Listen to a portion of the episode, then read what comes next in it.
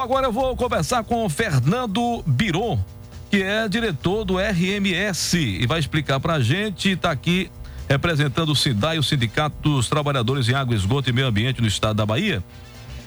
E mais uma vez eu agradeço a participação lá, o Eric, na parte de comunicação, meu amigo Edmilson Barbosa também, um outro eh, diretor dentro do, do Sindai. E assim a gente vai tocando em mais uma semana as informações desse sindicato. Muito obrigado, viu? Fernando Biron, ou como todo mundo conhece, né? Nosso amigo Biron lá do, do Sindai. Bom dia a todos e todas, aos companheiros e companheiras, todos os urbanitários e rurais. Né? Bom dia, Ranieri. Bom dia, Gilberto Santana, que está aqui do meu lado, um grande parceiro. Também queria deixar um abraço solidário aí ao David, ao Radi Osvaldo, ao Urpia, pela luta que eles estão traçando aí nesse momento. É, todos os urbanitários e rurais estão de olho nessa situação da Petrobras, porque a Petrobras é nossa e eles estão tentando sucatear, né? Estão tentando tomar é, eu queria também deixar aqui um forte abraço a todo mundo do saneamento que tem travado uma luta muito grande hoje da, na, a nível nacional. É, eu também queria deixar aqui já bem, bem um abraço bem caloroso para aqueles nossos companheiros que hoje estão dos, dos eletricitários que hoje estão travando também essa luta contra a privatização. É, tá uma, tá uma trava luta para lá, para cá, tá um negócio complicado, viu? O povo brasileiro sofreu, o, o Biron, mais um golpe essa semana, né? Aprovaram um novo projeto de lei que privatiza, privatiza a água no país. Então você acabou de chegar de Brasília, conta pra gente aí como é que foi isso. Ranieri, para começar a falar sobre essa situação do saneamento, é preciso entender a lógica desse governo que aí está, né? Quando eles falam mal das faculdades, é porque existe hoje a família do ministro da Economia que mexe com educação à distância e ele quer sucatear as faculdades, aonde a gente está vendo aí essa distopia, essa distopia que está existindo, aonde dizem que a faculdade pública serve para se plantar maconha a gente tem visto é, é, é, esse absurdo que tem acontecido aí. No outro dia, o MEC vai e publica uma nota onde as faculdades públicas têm melhor desenvolvimento do que as privadas. E aí fica todo mundo em silêncio, ninguém divulga. A, a, a mentira se espalha mais rápido do que a verdade. Quando a gente vê o pessoal falando do SUS, simplesmente é para poder beneficiar os planos de saúde. E a população tem que entender que quando tudo for privado, a população será privada de tudo. Nós temos que ter muita consciência, Ranieri, nesse momento, porque nós estamos no momento, vivendo um momento diferente no Brasil. É um momento realmente assombroso. E aí o saneamento não é diferente. Quando eles começam a demonizar, eu vou pegar muito particular na Bahia, a Embasa dentro da Bahia, nós sabemos que nós temos falha sim no nosso, no, no, com relação a alguns serviços, principalmente em rua, mas isso é uma falha que existe em todo lugar no Brasil. Isso não é uma coisa só nossa, certo? Mas quando eles demonizam, é porque eles entenderam que o saneamento é algo que traz dinheiro. E engraçado, Ranieri, vale a pena ressaltar que quando ele fala em saneamento, e, e pela, pela lei que saiu, é, eles só estão tratando de água e esgoto. Lá tem escrito resíduos e tem água pluvial, mas eles focam em água e esgoto, tá? É, existe, existe hoje um, uma febre no Brasil que é dizer que tudo que é público não presta para favorecer o privado, transferindo riqueza do público para o privado. E a gente tem que estar tá atento, porque na Câmara o que aconteceu essa semana foi uma jogada de mestre da parte deles. Nós tínhamos aqui, eu, eu lembro que eu estava ouvindo o seu programa e Danilo, o companheiro Danilo, estava aqui conversando sobre a 3261. Mas apensado a 3261, existia um projeto que é o 4162. Esse projeto era 884 que a gente combateu ano passado e foi derrotada de laço, com laço vermelho bonito. Eles pegaram o projeto, mudaram o nome do projeto, mudaram o número do projeto, que é de autoria do presidente da República, e recolocaram né? E nós viemos traçando há mais de um ano essa luta e fomos surpreendidos com uma falácia de acordo. Acordo com quem? O Bloco Nordeste era o bloco que estava segurando essa situação para não acontecer, para não deixar passar.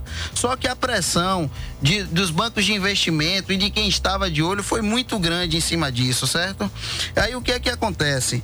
Foi votado a 4162, que era a mesmo 844 que foi rejeitada. Eles votaram a 4162 por uma questão estratégica, porque a 4162 antecede a 3261.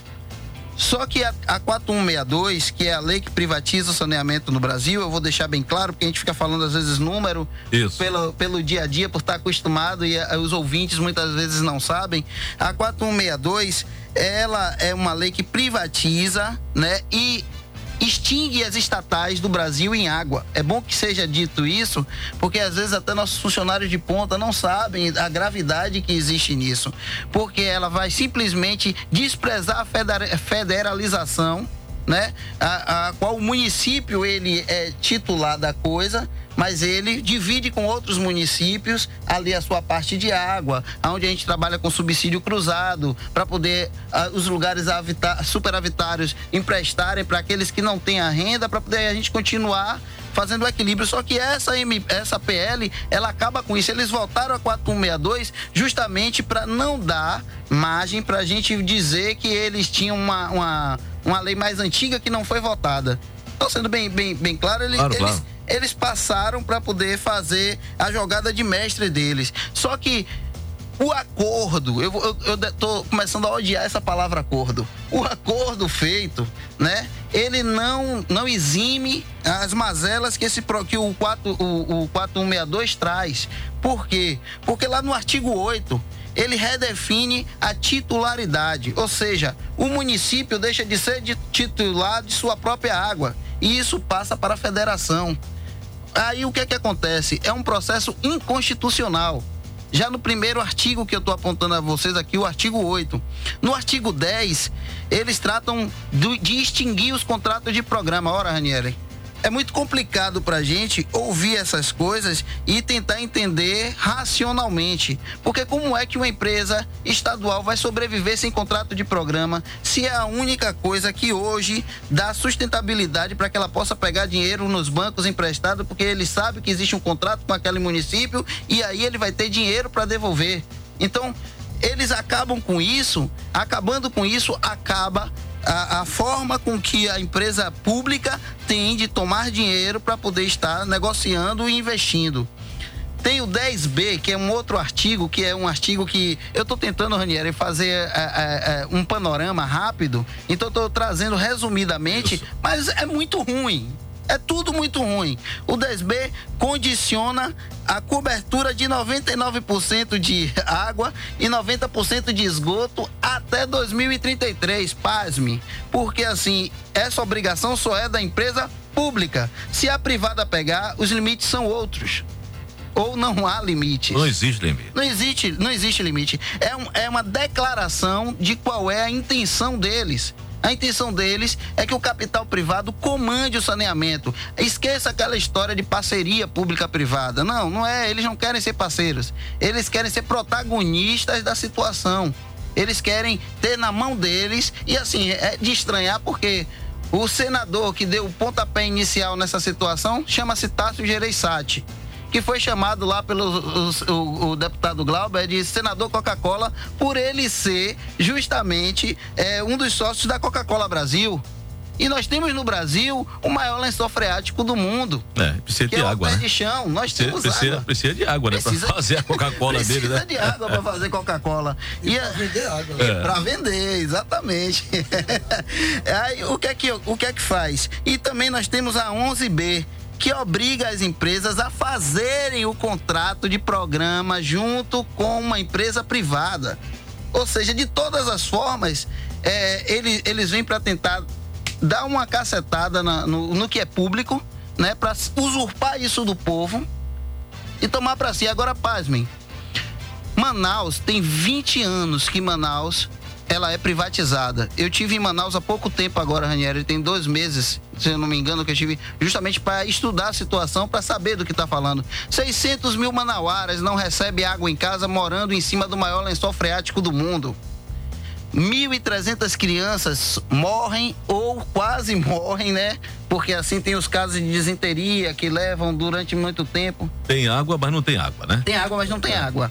Agora, ô, ô, ô Biron, Deixa eu só entrar nessa. A gente tá entendendo aqui, tem que ser um programa de três horas pra gente falar de tudo isso. Agora, vindo aqui pra, pra nossa Seara aqui. Sim. É, o governador da Bahia anunciou abrir capital da Embasa. O que é que significa isso para a população baiana? Bom, é, eu, nós gostaríamos de ouvir isso do próprio governador, porque o que a gente tem até agora são tabloides e notas que estão ah. saindo aí.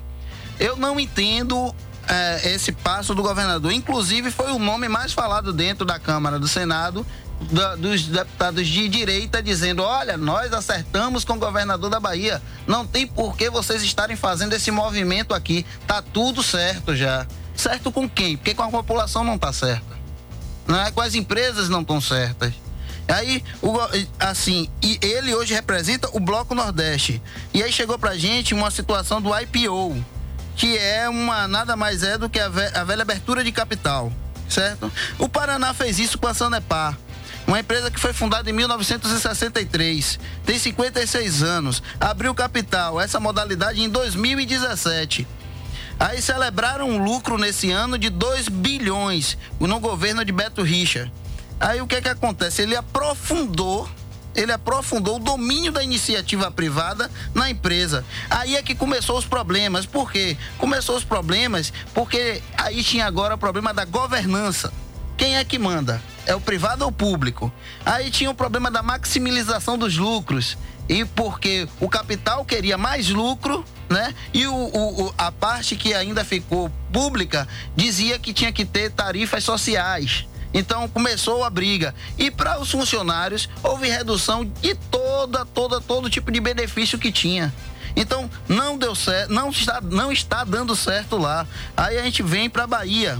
Como é que o governador, se é que ele falou, que é isso que a gente quer ouvir do governador, se é que ele falou, como é que o governador faz uma, uma proposta dessa, sendo que os nossos quatro maiores municípios, que são responsáveis por 60% da arrecadação da Embasa, eles não têm contrato de programa, que é a Bahia, que é Salvador, né? A gente tem Camaçari, Vitória da Conquista e Feira de Santana. A gente vai ter que fazer um trabalho político muito grande para que nossa população não passe nenhum tipo de aperto. Porque o que me preocupa é que água é vida, sabe, Ranieri? E a gente precisa estar tá nessa direção. Quais são os próximos passos da categoria? Que a sociedade como um todo deve fazer daqui para frente também ficar atentos aí, inclusive ao site do Sindai, né? Muitas informações aqui também no programa do Trabalhador. Quais são os próximos passos? Os próximos passos. Agora, uh, ontem, notícia fresquinha, acabou de sair uma carta assinada pela ABS, pela ABM, pela SEMAI, pela Contáguas, eh, Ficenge, Fitaema, FNU, FNSA, uh, o Observatório da Bahia, o Ondas e a ISP, Internacional de Serviços Públicos, é, repudiando essa, essa, essa atitude. Como a 41 62, ela, ela teve origem na Câmara, ela vai para o Senado e tem que voltar para a Câmara. Então agora toda mobilização vai ser necessária para que a gente consiga passar para a população todas as informações para que a população entenda o perigo que ela corre.